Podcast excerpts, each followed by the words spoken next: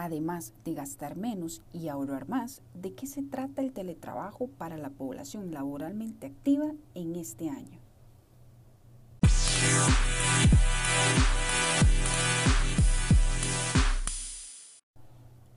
Los aspectos ergonómicos en el teletrabajo son relevantes para el desarrollo del mismo, gracias a la implementación de las tecnologías de información, lo que conocemos como TIC.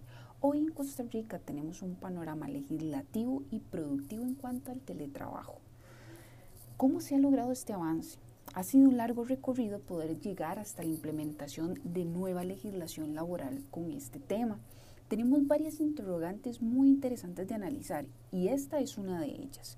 Como premisa además es importantísimo determinar y poder comprender cuáles son las consecuencias ergonómicas inmersas en este tipo de trabajo. Ha tomado mucho tiempo, es correcto. Lograr esta implementación no ha sido nada fácil. En Costa Rica posiblemente pocas cosas son fáciles en materia de riesgos laborales. Sin embargo, fue para el año 2012 en el gobierno de la señora Laura Chinchilla, de la expresidenta Laura Chinchilla, donde podemos ver una mejor convivencia con este nuevo método de trabajo. De hecho, ha traído muchos beneficios, pero también importantísimo es mencionar cómo está perjudicando la salud física de cada uno de los trabajadores cuando los colocamos en puestos de trabajo que los denominamos teletrabajables.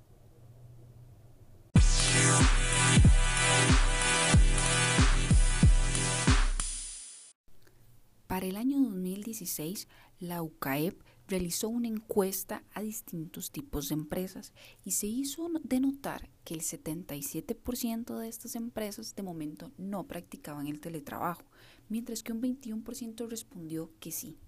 No fue sino hasta el año 2019 cuando se aprueba la ley 9738, que es la ley de la regulación del teletrabajo, y esto se da gracias a innumerables congresos, innumerables reuniones entre el Instituto Nacional de Seguros y el Consejo de Salud Ocupacional, los cuales buscan crear programas de prevención y promoción para que este trabajo sea desarrollado de manera saludable.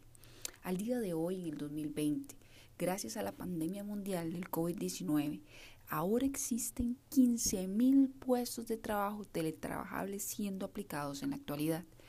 Esta modalidad infringe en riesgos ergonómicos importantísimos y que son generados a consecuencia directamente del mismo, pero muy silenciosos, y quiere decir que generan consecuencias negativas en las que nosotros no tenemos una observación directa.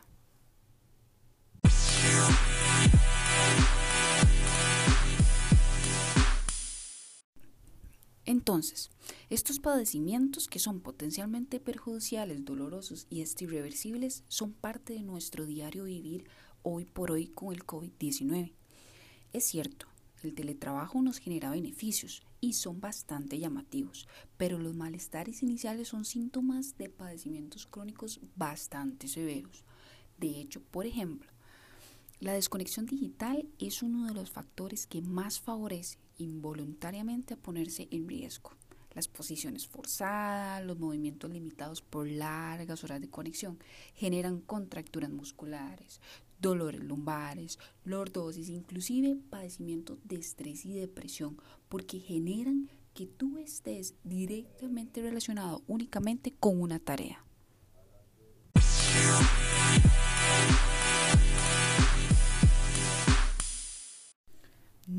Lograremos obviar el impacto económico positivo que genera el teletrabajo, pues es evidente para todos. La inversión extranjera en materia de servicios, informática y tecnologías digitales cada vez toma más protagonismo. Pero es igual de importante la forma en que este tipo de trabajo nos puede llegar a afectar. Por eso es sumamente necesario promover, promover obligatoriamente el tema de riesgos laborales y diseños de puestos de trabajo.